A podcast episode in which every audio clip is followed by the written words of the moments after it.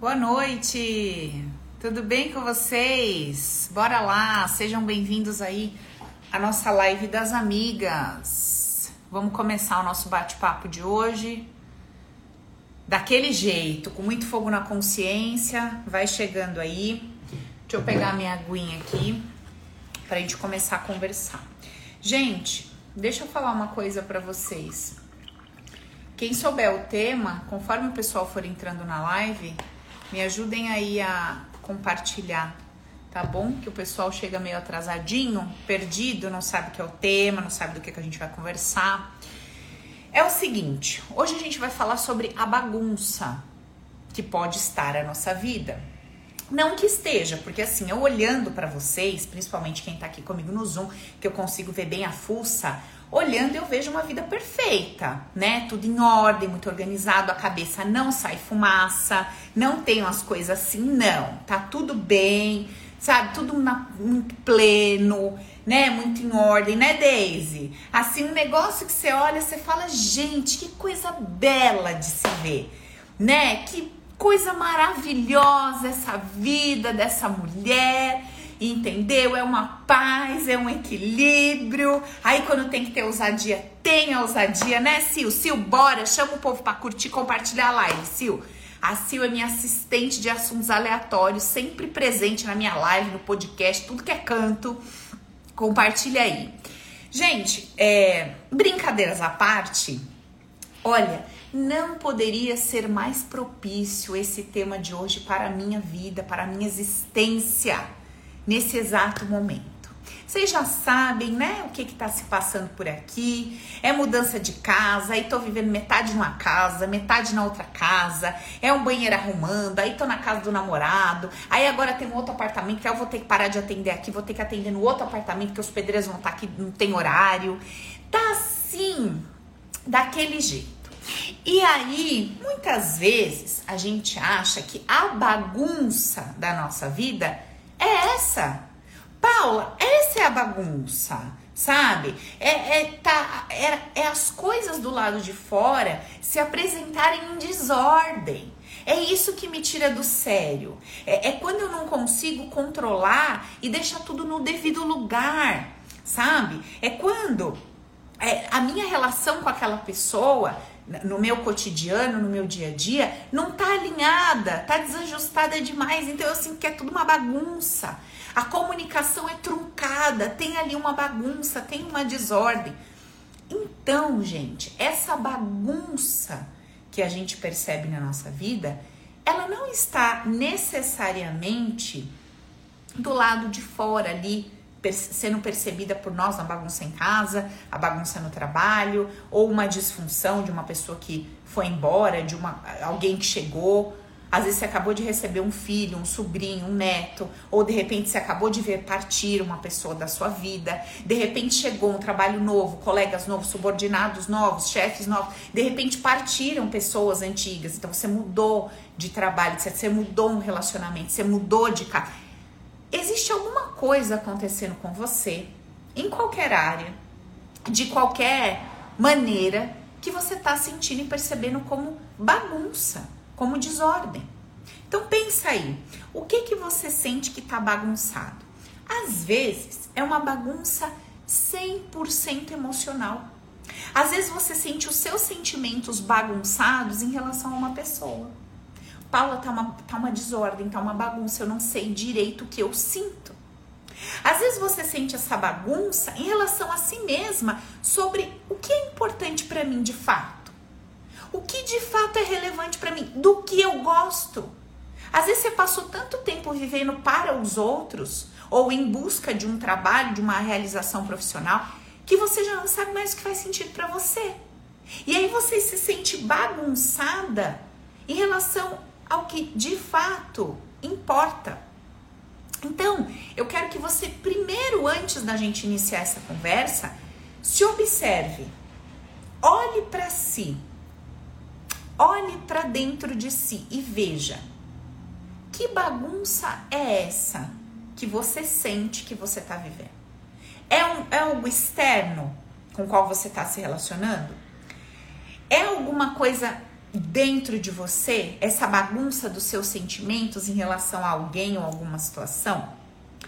É essa bagunça afetiva de alguém que tá indo ou de alguma coisa nova que tá chegando para você, alguma coisa, alguém, eventos, situações? Quando você olha para o seu hoje, para o agora, como é que você sente?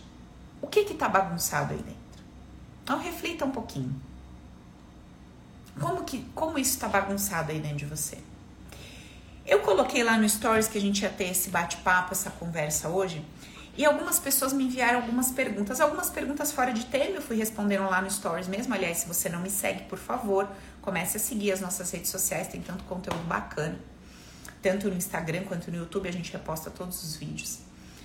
E eu vou ler para vocês três perguntas que eu achei muito interessantes que me mandaram.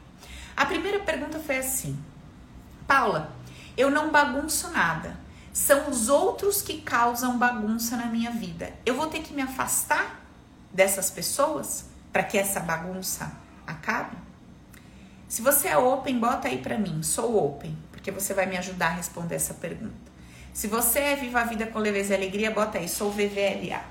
Se você pelo menos já leu o livro, você pode me ajudar a dar essa resposta. Então, olha só o que essa pessoa traz para nós, Paulo.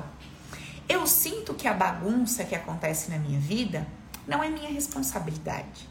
Não sou eu que estou causando. Tem algum agente externo, tem alguém, ó as open lá, bota aí que vocês vão me ajudar a responder. Como é que nós vamos responder para essa tigresa? Tem alguém que está causando essa bagunça na minha vida. E o que que eu faço, Paula? Eu vou ter que me afastar dessa pessoa, eu vou ter que chutar essa pessoa da minha vida? Eu vou ter que fugir de todo mundo que eu sinto que bagunça o meu entorno? Gente, olha que coisa interessante. Vamos, vamos observar a vida sem filosofar, apenas observando. Vamos observar. Olha que interessante. Quantas vezes na sua vida você não se deparou com pessoas que tinham comportamentos, atitudes que você falava, Deus me livre. E você, ó, dava a linha. Você conseguia sair fora daquilo. Mas quantas vezes você já não se relacionou com pessoas que hum, você sentia que fazia essa bagunça, essa balbúrdia na tua vida, só que simplesmente não dava para você descartar. Não dava para simplesmente você virar as costas e sair andando. Às vezes era no trabalho que você não podia simplesmente virar as costas e sair andando. Às vezes é alguém da sua família que não dá simplesmente você virar as costas andando. Às vezes é um filho. Vai fazer o quê? Entregar pro vizinho?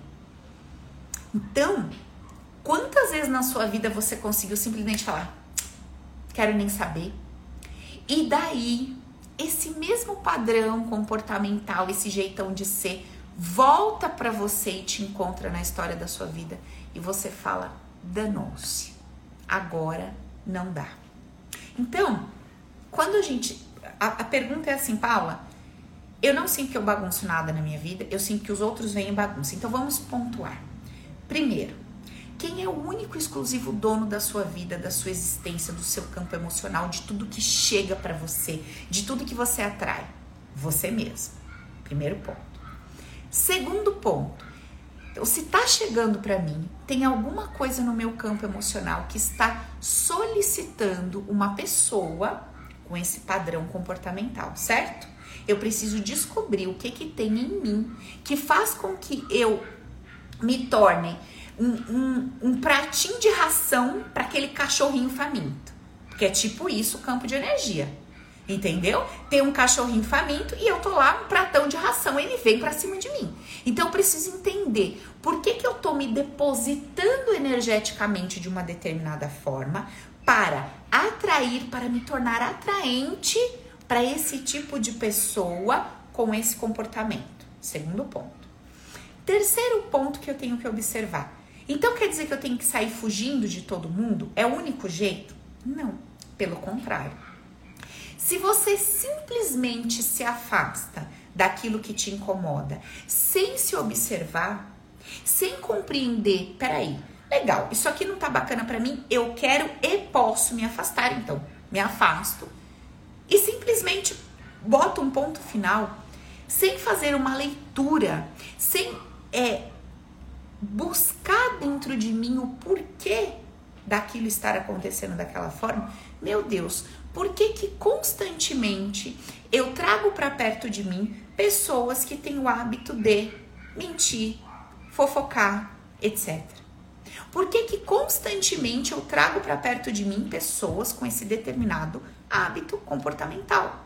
Se eu simplesmente corto essa pessoa sem fazer essa análise, eu vou de novo atrair essa pessoa ali na frente e de novo atrair uma outra pessoa com esse comportamento ali na frente e de novo e de novo.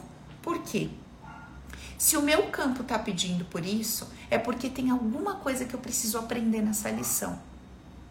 Tem uma lição para ser aprendida ali e eu simplesmente estou ignorando esse ensinamento e eu tô querendo jogar ele para fora. Eu tô querendo fugir do aprendizado porque eu não quero lidar com esse desconforto. Eu não tenho habilidade para lidar com esse desconforto, então eu quero que ele desapareça ou eu quero desaparecer dele. Esse é aparentemente o caminho mais fácil, mais rápido.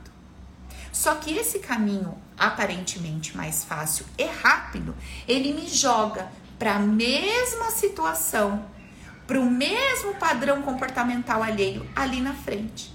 Então eu me desvinculo desse, eu fujo desse, falo, ufa, me livrei. Ai, acabou. Adivinha? Daqui a pouco aquela liçãozinha volta para mim. Então, eu preciso ter essa maturidade e compreender e buscar esse entendimento do porquê para quê? O que, que a vida está querendo me mostrar em mim através desta pessoa com esse padrão comportamental? Então, eu quero que você levante esse ponto de reflexão aí para você, certo? E para fechar essa resposta, se você vai se afastar ou não daquilo que te perturba, te incomoda ou bagunça a tua vida, vai ser com você. Se você tiver habilidade para cortar aquilo que não te faz bem, você vai conseguir se desvincular numa boa. Se você tiver dificuldade de deixar ir, você vai ter um pouco mais de é, um pouco mais de dificuldade de cortar esse vínculo, de mandar essa pessoa embora, porque isso faz parte do teu padrão comportamental. Então, assim, quando a gente pensa no ato, eu vou ter que mandar todo mundo embora, ou eu vou ter que aguentar isso para sempre, o ato é sobre o seu padrão comportamental. Se você tem uma tendência a cortar vínculos com facilidade ou se você tem resistência. Agora, o ponto mais importante do que a sua atitude em si é esse autoquestionamento, é essa jornada interna que vai fazer com que você reflita da seguinte forma: bom, vamos lá.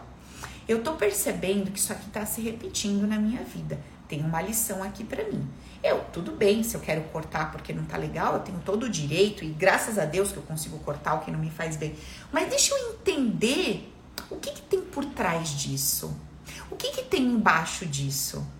E aí eu consigo compreender um aspecto meu que estava ali, escondido debaixo do tapete e que muitas vezes estava me impedindo de prosperar, de crescer, de ter um relacionamento saudável. Entende a importância desse questionamento? Não é se questionar pela pessoa que tá ali para ela ficar ou ela ir embora, não. Mas é me questionar para entender que talvez este bloqueio, esse, essa questão emocional que faz com que eu traga constantemente para minha vida pessoas de determinados comportamentos, isso está sendo uma trave. Isso está sendo um grande bloqueio para que eu alcance algum sonho, uma meta, um objetivo. Então, essa é a importância de eu fazer essa jornada interna, de eu dar esse mergulho. Fechou? Teve uma outra pergunta aqui muito interessante, foi a seguinte. Vivi, bloqueia para mim a Tiffany ali, obrigada, amor. Tem mais alguém que tá ali? E ela liberou de novo. Olha só essa, esse outro questionamento que me fizeram a respeito dessa bagunça, né, que a gente sente que tá ali na nossa vida. Paula, eu sinto que a minha vida tá uma bagunça e eu me sinto sem saída, desesperada. Você já percebeu que muitas vezes, Ou melhor, você já entrou alguma vez na sua casa ou na casa de alguém que tava aquela baderna e você tem aquela sensação assim, meu Deus, eu começo por onde? Eu nem sei o que, que eu faço primeiro. Eu nem sei para onde que eu olho primeiro. Eu não sei por onde começar. Parece que se eu começar aqui vai sujar, aí eu vou para lá vai sujar aqui. Se eu começar lá vai sujar aqui, se eu começar aqui sujar lá. Eu é, é tanta desordem, é tanto caos, parece que tá tudo tão do avesso que eu não sei por onde eu começo. Essa sensação de não sei por onde começo é muito parecida com aquela sensação de eu não vejo saída. Eu não sei o que fazer, não tem uma alternativa para mim. Só que essa sensação de não sei por onde começo, de não vejo saída, nada mais é do que um, uma fuga pintadinha assim de cor de rosa, sabe? Um instinto, um desejo de fugir daquilo. De eu, eu não quero lidar com o que tem para lidar. Então eu falo, meu Deus, é muita bagunça, eu não sei por onde começa, tchau, amanhã eu volto. Ah, eu não tenho saída, não tenho o que fazer, então vou ficar aqui, ah, tchau. Olha, primeiro ponto. Sempre existe uma saída. O fato de você reconhecer que tem uma saída para você no meio dessa bagunça não quer dizer que você vai ter coragem para pegar essa porta de saída e ir por ela. Ou não quer dizer que essa saída que você vai identificar seja boa o bastante para você adentrar. Deu para entender esse ponto aqui da saída? Em toda situação existe uma saída. Para toda bagunça existe um como fazer, existe uma saída. O fato de você assumir que existe uma saída não quer dizer que você vai ter coragem para fazer o que tem que ser feito. Não quer dizer que essa saída que você vai identificar ela é melhor do que continuar onde você tá, do que continuar na bagunça. Mas faz com que você saia dessa inércia, dessa paralisia de declarar que não tem o que ser feito, que não tem o que fazer. Observe uma coisa junto comigo. Quando você declara assim, eu não sei o que fazer, eu não sei por onde começar, essa declaração automaticamente amarra os seus braços e as suas pernas e te coloca na seguinte posição: vítima absoluta. Vítima, refém, presa. Sim ou não? A forma como você conduz a sua forma de pensar e sentir dentro de uma situação te coloca numa posição. Entenda isso. A forma como você pensa e sente a si mesma diante de uma situação te coloca numa posição de refém, vítima presa ou de agente, protagonista, aquela que decide, que pode fazer algo a respeito. Então vamos lá. Quando eu assumo que, apesar de estar uma bagunça, tem um meio de eu começar a ajeitar isso. Se eu gosto desse meio é outra conversa. Se eu tenho coragem para ativar esse meio é outra conversa. Mas o fato de eu assumir que tem um como faz com que eu saia da inércia e comece a buscar um direcionamento, uma força, uma coragem para ir em cima desse como. Dá para perceber a diferença de posição que eu me coloco? Em uma, eu tô fadada ao fracasso, é o que tem para hoje acabou. Em outra, eu falo assim: bom, tem um caminho, mas esse caminho não tá tão interessante para mim. Então eu já assumo, está mais interessante permanecer aqui do que ir por essa rota e por esse caminho. Então eu estou fazendo uma escolha. Eu já não sou mais uma vítima, uma refém. Tem uma protagonista, tem alguém agindo e atuando aqui. Esse alguém sou eu. Eu identifico que é melhor me manter nessa situação do que sair dela. E tá tudo bem sobre isso. Ou então, eu estou identificando uma porta de saída, mas eu sinto que eu não tenho coragem para tomar essa iniciativa e ir por essa porta de saída. Agora que eu vi essa porta de saída e vi esse meu medo e vi essa minha covardia, eu posso começar a trabalhar a favor de mudar esse sentimento. Agora, se eu simplesmente declaro, ah, não tem jeito, não tem saída, não sei por onde começar, amarrei meus braços, amarrei minhas pernas e tô refém da minha forma de perceber a situação e não da situação. Sim ou não? Você consegue notar a diferença?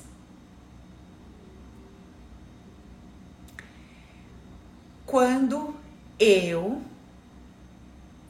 dou um estímulo através do meu pensamento e do meu sentimento diferente para mim daquele que eu estava dando, que me punha na posição de vítima, me punha na posição de refém, eu começo a me posicionar de forma ativa na minha vida e efetivamente começo a fazer alguma coisa por mim. Isso que eu tô falando para você é completamente diferente de uma frase de efeito. É completamente diferente de um discurso que vai te causar euforia e motivação. Você tá entendendo o que eu estou te explicando aqui?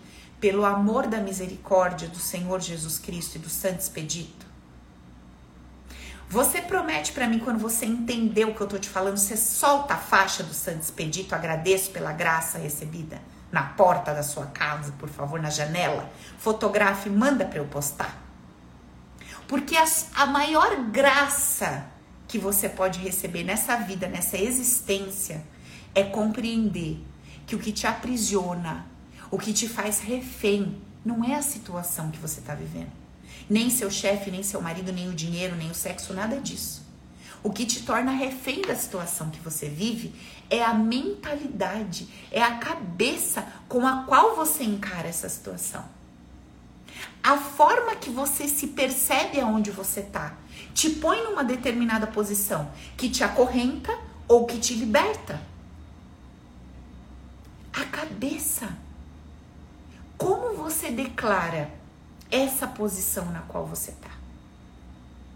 Olha, vou te dar o meu exemplo, tá bom? O que eu estou vivendo hoje. Na verdade, não. Eu não vou te dar o exemplo que eu estou vivendo hoje, porque talvez você esteja num quiprocó tão grande da sua vida que esse exemplo aqui, isso aí é fichinha para mim, Paulo. Então vamos dar aqueles exemplos bem nebulosos que vocês gostam, bem dramáticos, vocês gostam com bastante sangue, bastante choro, né? Bastante ralando o cu na ostra, vocês gostam assim dos exemplos. Então vou pegar essas coisas bem dramáticas da minha vida para contar para vocês. Pera aí. Ó, presta atenção no drama, tá?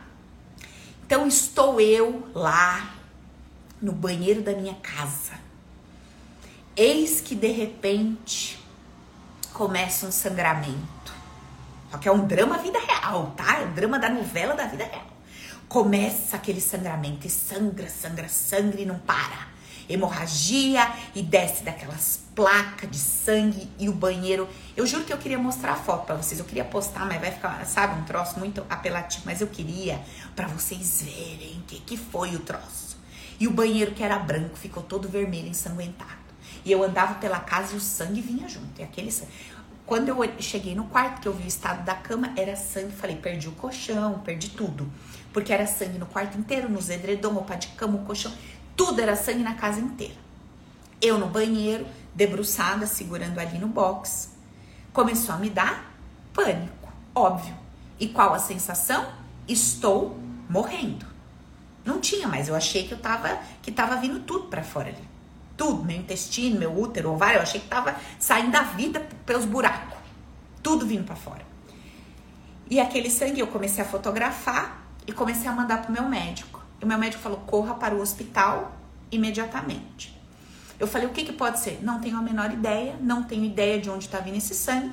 Corra para o hospital, que essa quantidade de sangue que você está botando fora, você tem que fazer um, um, Como é que fala? Reposição de sangue lá? Um, você tem que receber sangue imediatamente. Sua hemoglobina deve estar no pé, enfim.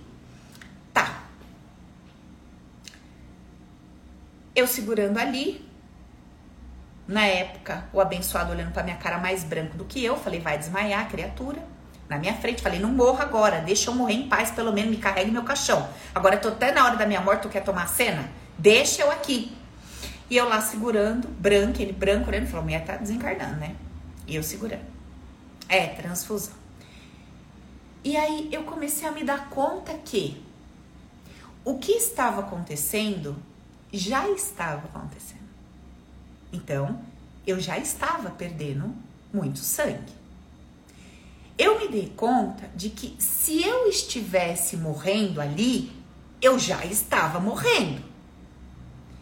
E que o que poderia ser feito é me amarrar com, com uma toalha e me levar para o hospital. Mas o que estava acontecendo, estava acontecendo. E sobre aquilo, não havia nada que eu pudesse fazer naquele exato instante. Havia alguma coisa que eu poderia fazer, mas naquele exato instante não. Então o sangue eu tava perdendo e tinha que ir pro hospital. Amarrei uma toalha e no caminho do banheiro até o quarto, enfiar roupa, eu comecei a relaxar. E eu comecei a pensar assim: bom, se eu estiver morrendo, eu tô morrendo. E agora, nesse exato instante, tudo bem, eu vou pro hospital, mas não há nada que eu possa fazer se eu estiver de fato morrendo. Se eu não estiver morrendo, vai ter um tratamento e ok, vai resolver. E eu comecei a conversar comigo ali. E eu falei, Paula, você acredita na morte?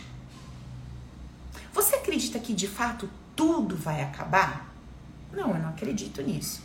Então por que você está nesse desespero? Eu comecei a perceber que o meu desespero não era bem o medo de morrer, mas era o medo de deixar, o medo de ser deixada, o medo de me desprender do que ficava ali. Não, eu não senti dor nenhuma.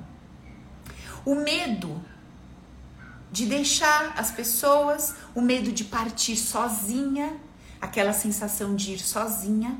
Então eu comecei a perceber que a minha cabeça estava falando que eu estava com medo da morte, mas eu não estava com medo da morte. Eu estava com medo do que a morte representava para mim. Uma caminhada solitária, deixar quem eu amava para trás e seguir sozinha. Era disso que eu estava com medo. E não do fator, do ato, né, da morte em si. Porque eu nem sei o que é isso. Eu nunca passei. Como é que eu posso ter medo de um troço que eu nunca vivi, que eu nunca passei, que eu nunca experimentei? Eu tenho medo do que a ideia morte estava representando para mim. Então, naquele instante, quando eu comecei a mudar a ideia de morte que eu tinha, aquela fobia, aquele desespero começou a passar. Incrivelmente, eu comecei a relaxar no trajeto de me trocar e ir para o carro até chegar no hospital. E eu relaxei tanto, tanto. Eu fui mudando tanto aquela percepção naquele momento que eu fui falando assim para mim, Paula, tá tudo bem em fazer a caminhada sozinha. Tá tudo bem dessas pessoas ficarem aqui. Tá tudo bem de cada um ter a sua jornada na existência em tempos diferentes. Tá tudo bem. E daí eu comecei a falar comigo, ó, você não vai sozinha, eu tô indo com você. Então a gente vai com tudo que a gente aprendeu, com tudo que a gente construiu. A gente vai com esse conteúdo nosso. E do outro lado, você acha que não tem ninguém? Minha filha, tem gente até demais. Tem gente que vai chegar lá e vai falar, nossa, mas é gente demais que tem aqui. Não podia ter um pouco menos de gente? Podia ser só eu, Jesus? Tipo, só eu e Deus? Tem que ter esse povo todo junto? Filha, vai ter um monte de gente, vai ter um monte de coisa para tu fazer. Entendeu? Vai ter um monte de coisa acontecendo até você se desidentificar dessa ideia que você é Paula, que você é isso, você é aquilo. Minha filha. E aí aquilo foi me relaxando. E foi me dando até uma sensação de tá tudo bem se eu for agora, tô na paz de Deus, ok. Aí cheguei no hospital, fiz tudo que tinha que fazer. Só que daí pra frente, do momento em que eu mudei as minhas ideias sobre morte pra frente, todo o processo foi percebido por mim com leveza e alegria. Agora, note uma coisa. Vocês acham que eu vou ter essa mesma capacidade de transmutar uma ideia assim para todas as áreas e em todas as coisas? Não. Em cada área da nossa vida, a gente vai ter um grau de habilidade. Então, ali, naquele momento com a ideia de morte, foi fácil para mim lidar, relativamente fácil. Mas talvez para você, o fato de caminhar sozinho e deixar pessoas seja uma coisa assim muito difícil. Muito difícil. Vai ser muito mais difícil do que eu tô te contando para você fazer essa modificação ali em tempo real.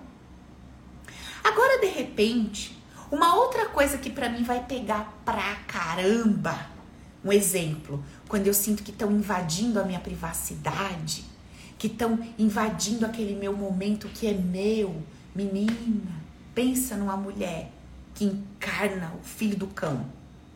Aquilo me descompensa. E talvez você, passando por essa situação, fala, Paula, bobagem. Pessoa entra e sai, tá bom. Ai, veio, já foi, ai, acabou. Talvez para isso você tenha uma potabilidade que eu ainda não tenho e que vou ter que desenvolver. E aí adivinha que coisa mais linda e sublime que é a nossa vida. Ela manda um monte de gente para mim para ficar invadindo, para ver se eu aprendo a lidar com a invasão. Ai, que bacana, que legalzinho você aí, né, Mel? Então, aí você fala, eu quero evoluir, eu quero melhorar como ser humano, como pessoa, sabe? Quero transcender essa existência. Tem gente até que fala, é minha última encarnação, eu só observo. Eu falo, menina, que benção, que loucura. Eu só observo a tua autoestima a respeito da tua iluminação. Aí, gente, em tudo aquilo que a gente mais tem dificuldade, são as lições que se repetem. Gente, tu tinha dificuldade na escola. A mãe fazia o quê? Diminuía as horas aula? Não, botava a professora particular, botava mais daquilo que tu odiava para tu aprender. Ela botava no Kumon. Lembra do Kumon japonês? Você já odiava a escola, ela punha professora particular e um Kumon. Aí você falava, não era possível. Será que você não tá vendo que eu já sou um caos nisso aqui? Você me bota mais em duas coisas para eu ser caos triplo. Três vezes caos, uma vez caos pra eu ser frustrada comigo não basta. Eu tenho que ser frustrada na escola, com a professora particular e no Kumon. Puta merda. Olha, sua letra é um horror. Faça sua letra 20 vezes no caderno de caligrafia. Mas caraca, eu já odeio olhar pro meu A. O meu A é deformado. Você quer que eu olhe pro meu A 800 mil vezes no caderno de caligrafia? Não é assim que a gente aprende? Antigamente, quando não podia pagar para tirar carteira de habilitação, se é que houve esse tempo, acho que na época das cavernas, né? Que não podia pagar para tirar habilitação. Algum dia deve ter existido isso, que você realmente tinha que fazer a prova para passar. Você tinha que fazer a prova várias vezes. E você fala, mas eu odeio dar ré para estacionar. Eu só ando de frente. Se tiver que dar ré, eu volto. Dou a volta no quarteirão, mas eu não dou ré. E no estacionamento, não, eu vou até o fim, eu vou, mas acabou o estacionamento, não importa. Eu só vou para frente, eu não dou ré. Minha filha, tu vai ter que dar ré algum dia na vida. Então é melhor que seja ali, preparada com o professor para te ensinar. Odeio. Aí você vai querer dar ré quando? Sozinha, você é a parede. É, aí você vai ter que aprender. Então, assim, uma hora a gente vai ter que aprender. Só que aprender é um troço que é chato. Porque tira a gente do eixo. Tira, descompensa. Você entendeu? Aí você fica irritada e te dá alergia daquela coceira no braço, no pé, na cabeça, no cotovelo. Aí daqueles nervos que você tem os nervos, sabe? Aí você acha que vai tomar ansiolítico, depressivo, vai passar. Não vai passar os nervos, filha. Porque é sobre a sua lição. Então, quando eu entendo esse mecanismozinho da vida, eu fico menos preocupada em querer que as coisas desapareçam para eu ficar bem e eu fico mais ocupada em aprender logo o que eu tenho que aprender. Quando eu fico mais ocupada em aprender o que eu tenho que aprender do que desesperada para pôr aquilo para correr, eu começo a perder o medo daquilo que me angustia. Eu começo a perder esse pânico, esse pavor, esse desespero de lidar com pessoas. Entendeu? E eu começo a aprender no meio da bagunça a me organizar. Eu estou acostumada há muitos anos chegar na minha casa e não ter ninguém, ou no máximo ter uma entidade chamada homem lá me esperando, máximo. É o que eu vejo, né? Tem os que a gente não vê, mas os que a gente não vê eu ignoro. É o que eu vejo mesmo, que eu vi. O máximo tava lá a entidade plantada, me esperando. De, mas nem empregada, porque eu já boto no dia que eu não tô, nos horários que eu não tô, porque pra ficar sozinha naquele meu momento de chegar em casa e resolver minhas coisas. Tá, porque eu chego sem entrada, meu dia, tudo que eu tenho que fazer, quem eu tenho que atender, que eu tenho que postar, que eu tenho que. na cabeça, né? Tudo que tem que resolver fora desse trabalho, tem outro trabalho, tem outros negócios. Tá. Aí, você pensa que eu tô namorando o arabesco lá, o arabão. Sabe como que é, né? Vida de árabe familiar. Eu já falei pra vocês, a família é 4, se transforma em 444. Porque eles brotam. Eles, eles, na, você tá assim, parece que brota, assim, não sei explicar o que acontece. Então você pensa, o tratamento que não tá sendo. Aí eis que hoje eu chego na casa dele, na casa do homem, olha, eu quero mandar na casa do homem. Eu chego e tá lá. Tá as sobrinhas, tá a moça que trabalha. Instantaneamente subiu. Por quê? Aí as meninas já começam a falar, a moça já começa a falar. Aí minha cabeça que tava ali toda, tá, tá, tá, 2 mais 2 dá 4, já fez assim, 18. Já deu 18, deu tilt zero no meio, equação de segundo grau, quinto grau, já começa a subir aquele calor. E eu, calma, calma, para, gente, para que eu tenho que pensar, tô pensando, deixa eu raciocinar, calma. Eu me perdia, entende? Eu não sabia. Aí respirei, fui pro quarto, na boa. Falei, isso aqui que eu tô sentindo é um troço meu. Não tem nada a ver com as meninas, nem com a. Tem é meu. E aí eu comecei a lembrar, quando eu era criança, a minha mãe tinha a incrível habilidade de bater bolo, fazer almoço, fazer a vida na cozinha, com louça, com visita, com criança gritando. Sabe aquela a, a imagem assim do inferno, do umbral? E ela, filha, desenrolando o pagonejo, né? Que é o pagode com sertanejo, porque era duas coisas ao mesmo tempo que ela fazia, no meio daquele umbral. E eu ficava assim. Eu falava, como é que pode uma pessoa cozinhar com a louça cheia de pia? Com a pia cheia de louça. Ó, a pia, a louça de pia. Como é que pode a pessoa atender meu pai, o telefone, a comida, o meu irmão doente gritando, a louça suja e a mulher lá, sambando, virada no sei.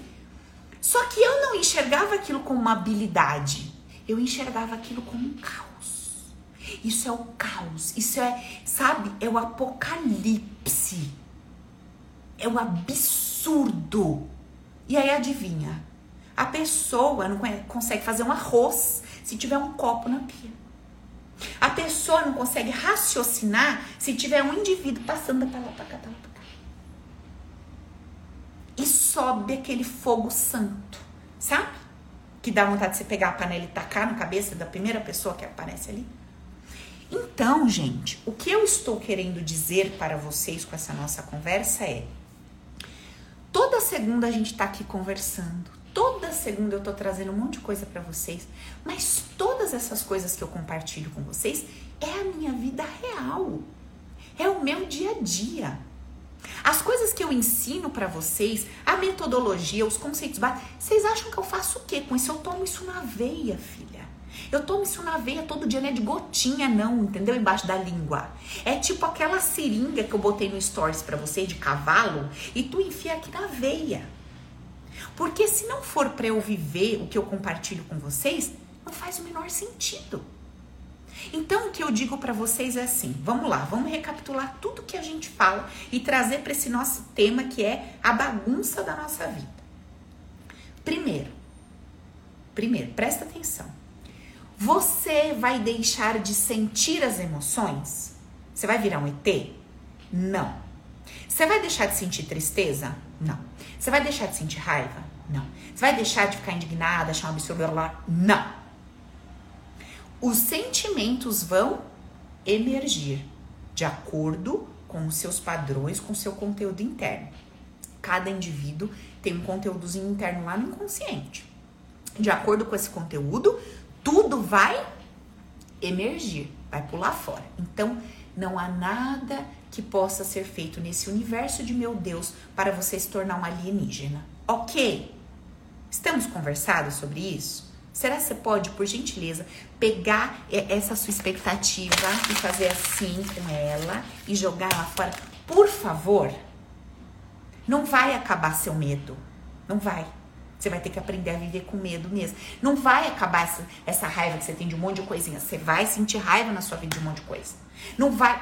Você vai sentir. Porque você está nessa terra, minha filha, para sentir coisas e aprender a lidar com o que você sente.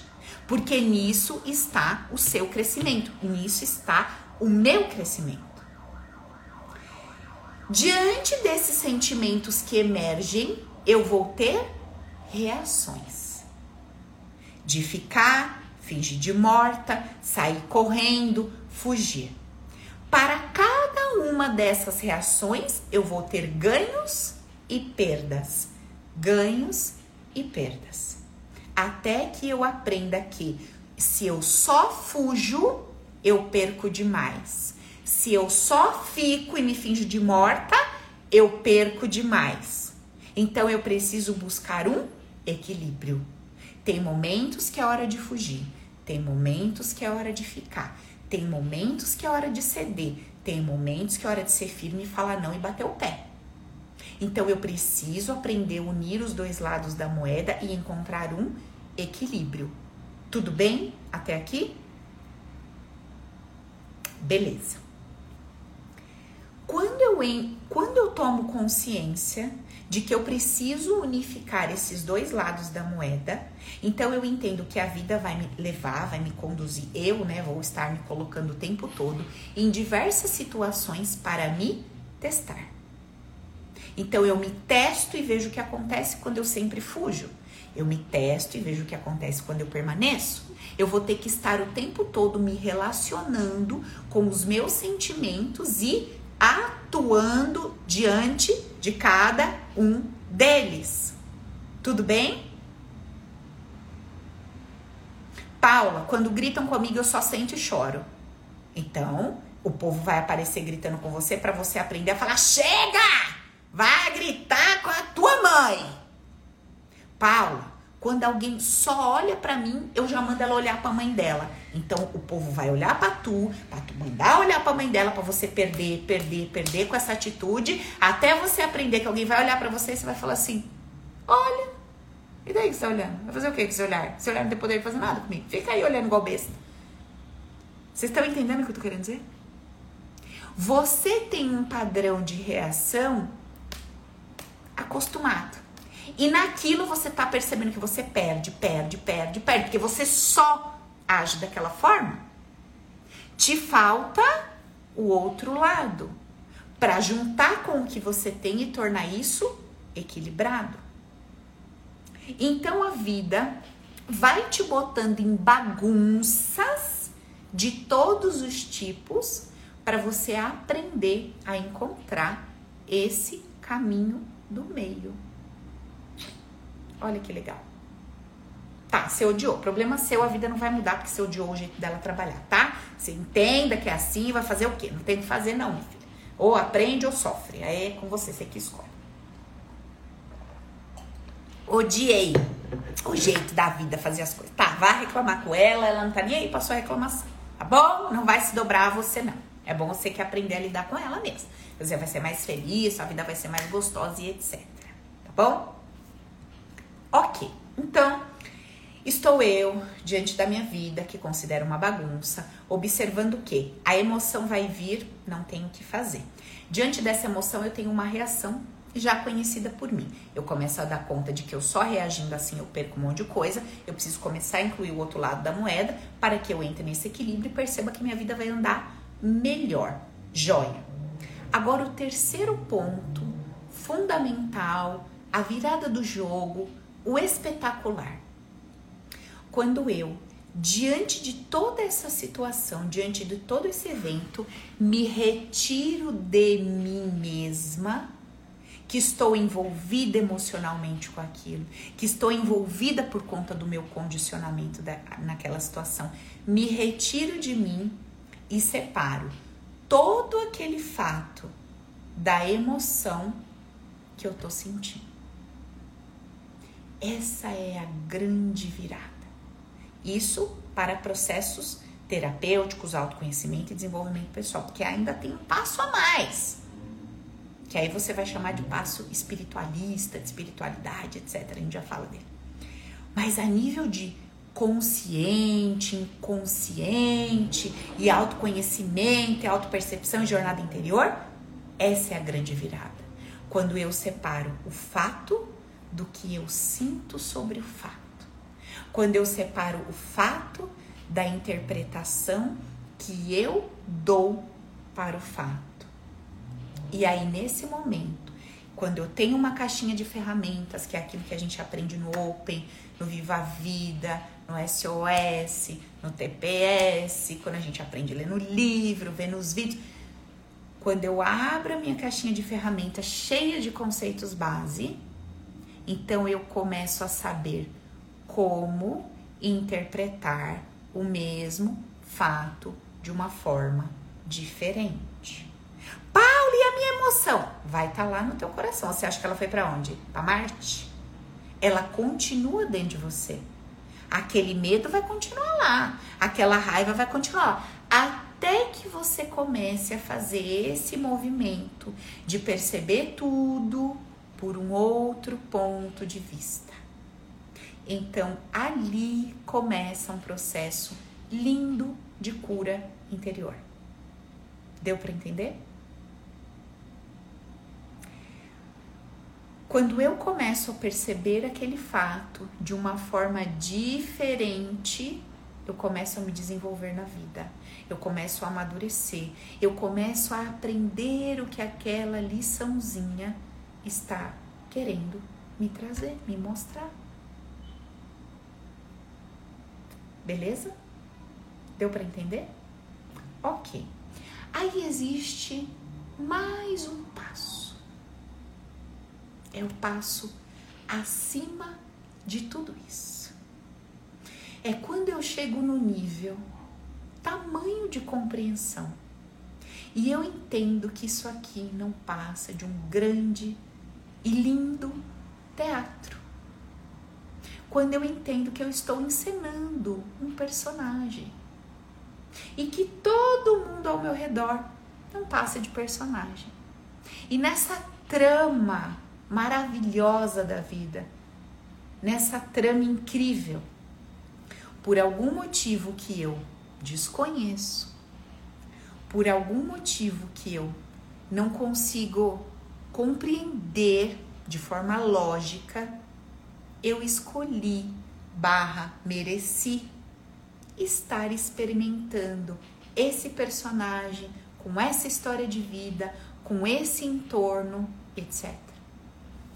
Portanto, quando você sobe um degrauzinho, você para de ser a louca do método, a louca da terapia, a louca do abstrato, a louca de querer entender e compreender e mudar tudo o tempo todo e aí, nesse outro nível, você passa muito mais a ser aquela que observa.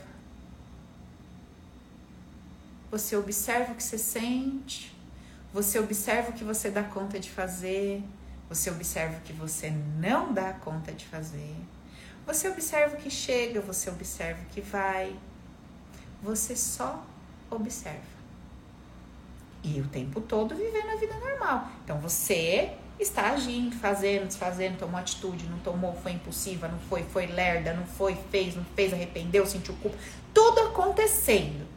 Mas aí tem você observando a si mesmo. Você observando, nossa, olha, sou isso, faço isso, talvez eu me arrependa, talvez seja assim de novo, e talvez não, talvez aconteça. E você observando. E daí tem a palavrinha-chave, né? harmonizada com tudo que está acontecendo. Só que esse nível é um outro nível. Para a gente chegar nesse nível 4, a gente tem que passar pelo 3. E o 3 é esse anterior que eu te falei. E para eu chegar nesse 3, eu preciso tá, passar pelo nível 2, que é o nível onde eu adquiro uma nova consciência, para poder me permitir fazer essa leitura de uma forma diferente. E antes desse nível 2 tem o nível 1, um, que é aquele nível que eu chego desesperada, minha vida tá uma bagunça, isso tá um caos e eu preciso que isso mude. Eu preciso fugir dessa bagunça, eu preciso fazer essa bagunça desaparecer.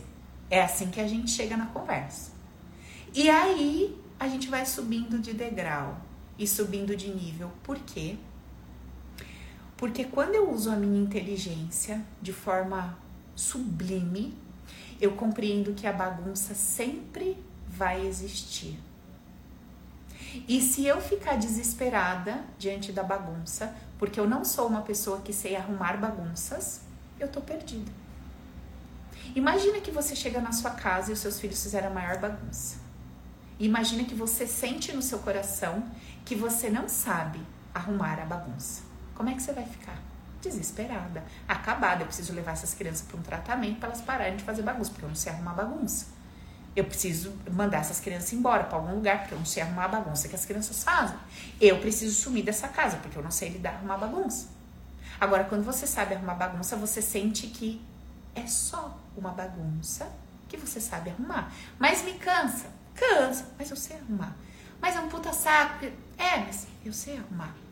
Então, quando você sabe lidar com aquilo, por mais que aquilo te incomode, te perturbe, enche o teu você tá acima, você é maior do que a bagunça. Porque você sabe resolver isso aqui. Então, isso não te domina. Agora, quando tem alguma coisa que você sente que você não sabe resolver, que você não sabe lidar, isso fica maior do que você. Entende o que eu tô falando? Então você precisa entender que não existe nada que você esteja vivendo que seja maior do que você. Porque para que essa bagunça que você está vivendo exista, você precisou existir antes, porque é a sua bagunça. Então não tem como essa bagunça ser maior do que você. Você está entendendo o que eu tô te falando? Esse problema que você acha que é maior que você, ele só existe porque você existe. Mata você, problema acabou. Porque o problema é você que percebe, ele é teu problema. Tu, você morreu, o teu problema acabou, não tem mais problema. Então como é que seu problema pode ser maior que você se quando você não existe ele desaparece? Como que uma coisa que você sente e percebe pode ser maior que você se quando você desaparece aquilo não existe mais? Então, em outras palavras, eu estou dizendo que isso só existe porque você existe. Então esse problema só existe porque a sua cabeça está enxergando ali um problema, está enxergando ali uma questão. E tá tudo bem. Eu não estou falando que você tem que olhar uma situação de desconforto e ignorá-la e dizer que ela não existe, que aquilo não é um problema. Paulo, eu estou devendo mil reais. Eu entendo isso como um problema. Ok, tudo bem. Mas se você deixa de existir, não existe mais você devendo mil reais. Você está entendendo o que eu estou querendo dizer? A minha vida inteira eu cresci ouvindo assim. A única coisa que você tem na vida é o seu nome. Se você perdeu o seu nome, você perdeu tudo. Eu cresci ouvindo isso. A única coisa que você tem é seu nome, sua reputação, blá, blá, blá. Se você perder isso, acabou sua vida. Eu cresci ouvindo minha mãe falar isso. Não deva para ninguém, não deva um real, você não pode dever nada, você tem que ser organizado, você tem que tratar com as suas finanças, tratar seu nome. Eu te pergunto, como você acha que eu me senti quando eu vi as minhas cinco empresas quebradas, falindo e eu devendo mais de um milhão? Você acha que estava me doendo dever um milhão? Ou você acha que estava me doendo a ideia que eu tinha sobre quem devia um milhão? Explica para mim. Você acha que eu estava desesperada por estar devendo um milhão? Ou eu estava desesperada pela ideia que eu tinha sobre uma pessoa que deve um milhão? Eu estava desesperada pelo que aquilo representava. Representava que eu tinha perdido o valor, que eu tinha perdido o sentido da vida, porque uma pessoa que não tem nome não tem nada, não era nem isso que eu acreditava? Uma pessoa que não tem nome, não tem dignidade, não tem nada. Então, o meu problema não era com um milhão que eu estava devendo, mas era com a ideia que eu tinha sobre quem devia um milhão. Até o dia que veio aquele desespero. Vocês não têm noção do que eu senti quando eu recebi essa informação. E essa informação foi uma informação que eu recebi assim, de um dia para o outro. Tipo, hoje os negócios não vão bem, amanhã quebramos, devemos o milhão. Eu falei, oi? Passou um dia, dois. Todos os sentimentos. Ódio, isso, aquilo, ah, lá, lá, dos outros, depois de mim, tá, tá, tá, passou. Elástico esticou, esticou, esticou. Acabou o drama. Paula, acabou, acabou. Você entendeu o que você está devendo? Entendi. Tem alguma coisa que você possa fazer hoje? Nada. Então você está devendo milhão? Sim. Você é a pessoa que deve milhão? Sim. Seu nome fudeu. Tá. Você vai fazer o que com isso? Você vai viver com essa ideia de que quem deve não é nada, nananana, ou você vai virar esse jogo e mostrar para você mesmo que você é maior que o dinheiro. Você é maior que a dívida. Você é maior, porque se um dia existiu uma empresa da Paula, existiu porque a Paula existia. Se um dia existiu o dinheiro da Paula, existia porque a Paula existia. Então o dinheiro da Paula existe porque a Paula existe. E se hoje existe dívida da Paula, existe porque Paula existe. Paula é maior que a dívida. Então eu comecei a olhar a dívida assim, ó. É, você tá aí. Eu tô aqui, eu sou maior que você. Você só existe. Se eu morrer, você não existe mais. Então eu sou maior que você. Eu comecei a olhar ela de cima. Sou maior do que ela. Quantas vezes você bota o seu problema, a sua bagunça, tudo maior que você? Você não entendeu que se você acabar, ele não existe mais. Então ele só existe porque você existe. Quem dá vida pro problema? Nós. E pior, a gente não dá vida pro problema. A gente dá vida pra ideia que a gente fez. O significado que a gente deu para aquele problema. Você não tá sofrendo porque sua conta de luz está atrasada. Você está sofrendo pela ideia que você tem de quem deixa a conta de luz atrasar. Você não está sofrendo porque você está solteira. Você está sofrendo pela ideia que você tem de uma mulher na sua condição, na sua idade solteira. Você não está sofrendo porque você tem um problema de saúde. Você está sofrendo pela ideia que você tem que uma, de uma mulher como você ter este problema de saúde. Quando você muda a ideia que você carrega sobre o que você está vivendo, o seu problema continua aí como sendo um problema a ser resolvido, mas você olha ele de cima. E aí tem alguma coisa que talvez você possa fazer por isso. E se não tiver, adivinha, ele vai continuar lá embaixo e você aí em cima e você vai tocar seu barco, porque você é maior do que isso que você está vivendo. Será que dá para você entender isso, abençoada? Por gentileza, só hoje, segunda-feira. Será que dá para você dormir? São nove da noite. Será que até a meia-noite dá para você ficar com essa mensagem no seu coração? Por favor. Pelo menos hoje, segundona só, vai.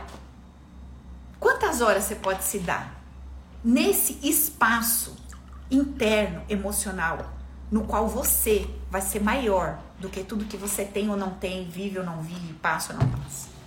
Por favor.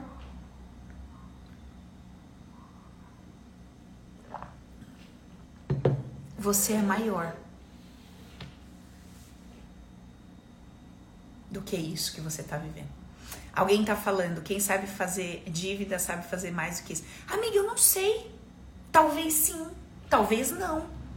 Talvez eu faça mais de um milhão, talvez eu não faça. E ela vai continuar sendo menor do que eu. Eu não admito mais ser menor do que aquilo que eu considero um problema. E eu não preciso dar de louca e ser esquizofrênica e ter pensamento positivo dizendo isso não está, isso não existe. Existe. E daí? Eu sou maior que isso. E também não vou viver a vida para pagar dívida. Eu vou viver a vida para ser próspera. Eu vou viver a vida para ter dinheiro e não para pagar dívida. Pagar dívida é consequência de quem tem dinheiro. Quem tem dinheiro paga as coisas. Ou não? Tem gente que não, né? Tem gente que tem um monte de dinheiro e nem paga, porque nem liga. Sim ou não? Quantas pessoas você conhece que tem um monte de dinheiro, tem um monte de dívida lá que nem liga nem paga? Ah, eu tô devendo lá no banco, eu não sei quanto tempo, mas você é milionário que você pagar, não quero pagar não, deixa lá.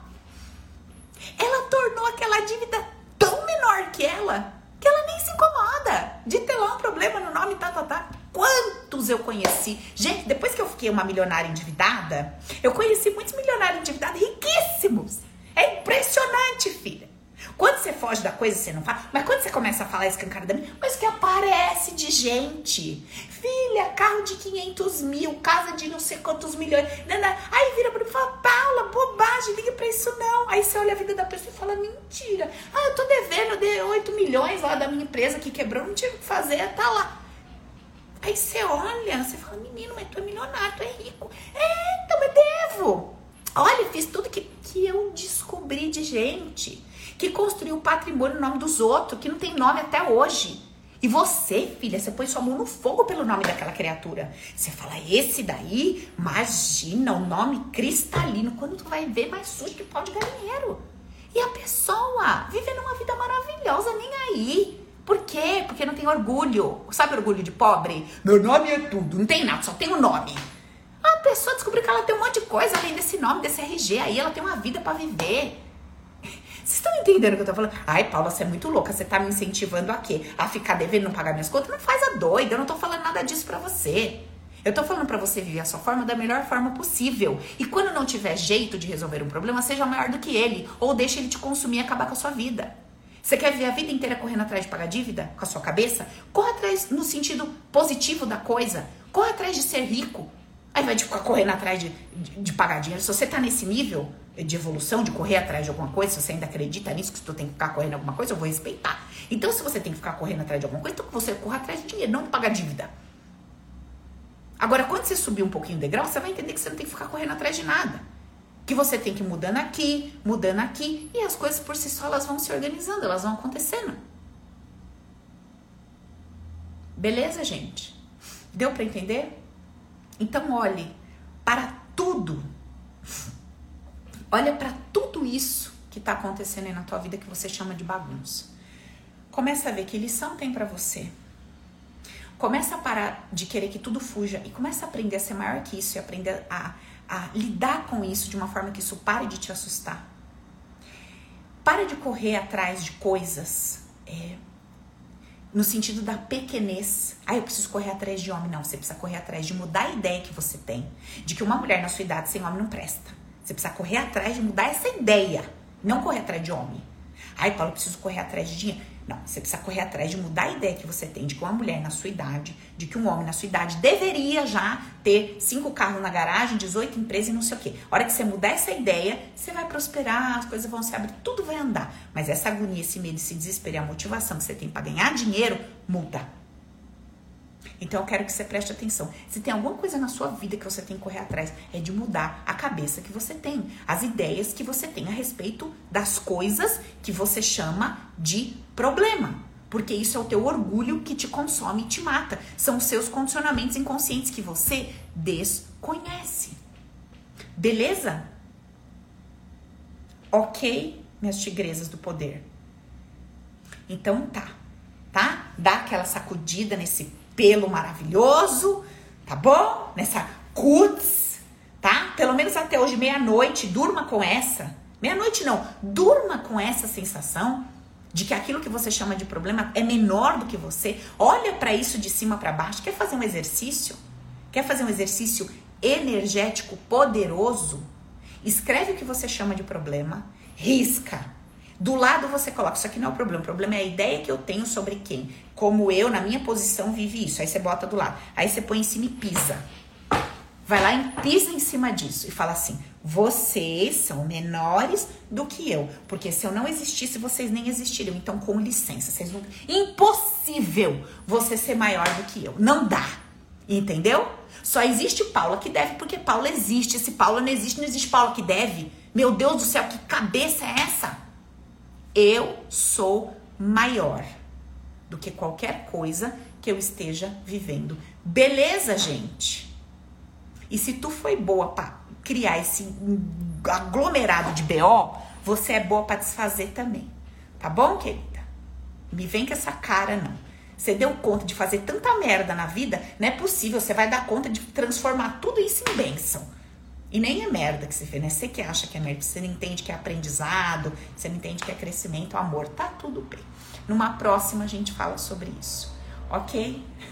Amanhã tem mais, tá, gente? Amanhã temos podcast, eu espero vocês, 20 e 30, com a Flavinha, que por sinal tava aqui na live, não sei se tá ainda.